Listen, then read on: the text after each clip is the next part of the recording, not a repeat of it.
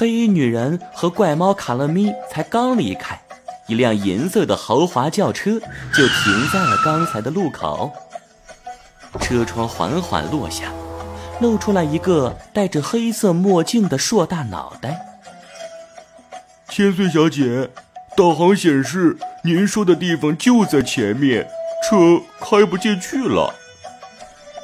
好，辛苦你了，小黑，我们就在这儿下车吧。好的，那我去停车，你们千万不要乱走哦。一个帅气的中国少年抢先跳下车子来，他穿着一身红色夹克，右手上还套着一个奇怪的印着火焰符号的腕带。呀哈！各位游客，欢迎来到埃及，我是你们的导游迪迦，今天就由我来带领大家参观我们的第一个景点——埃及菜市场。紧跟着迪迦下来的女孩扬起手中的平板电脑，轻轻拍在迪迦的脑袋上。什么菜市场？你以为这是你们小区门口啊？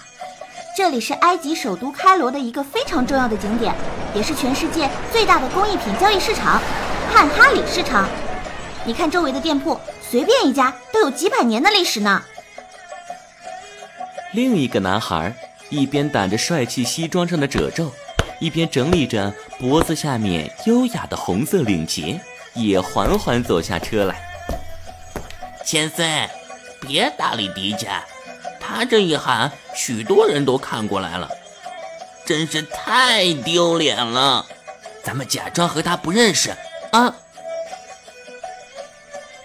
哎，别呀，花泽大少爷，你哭着喊着要来埃及吃辣条嘛？哎，我这就带你找辣条去。迪迦，你少胡说！我这么有身份的人，怎么可能吃辣条？你，我不认识你。哈哈哈哈！那么街边烤肠来一根呗。烤肠？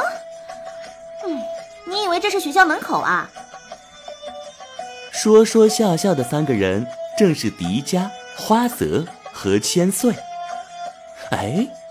他们不应该在中国上学吗？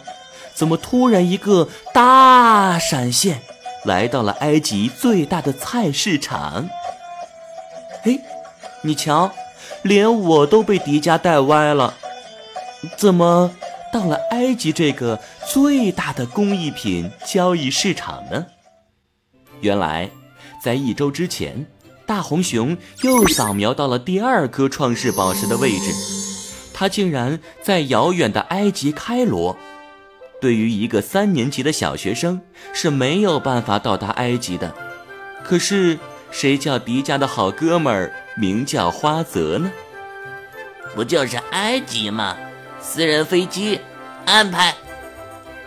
就这样，花泽发动他的超能力。注意，这里的“超”不是超人的“超”，而是。钞票的钞，三个好伙伴又踏上了前往埃及的冒险之旅。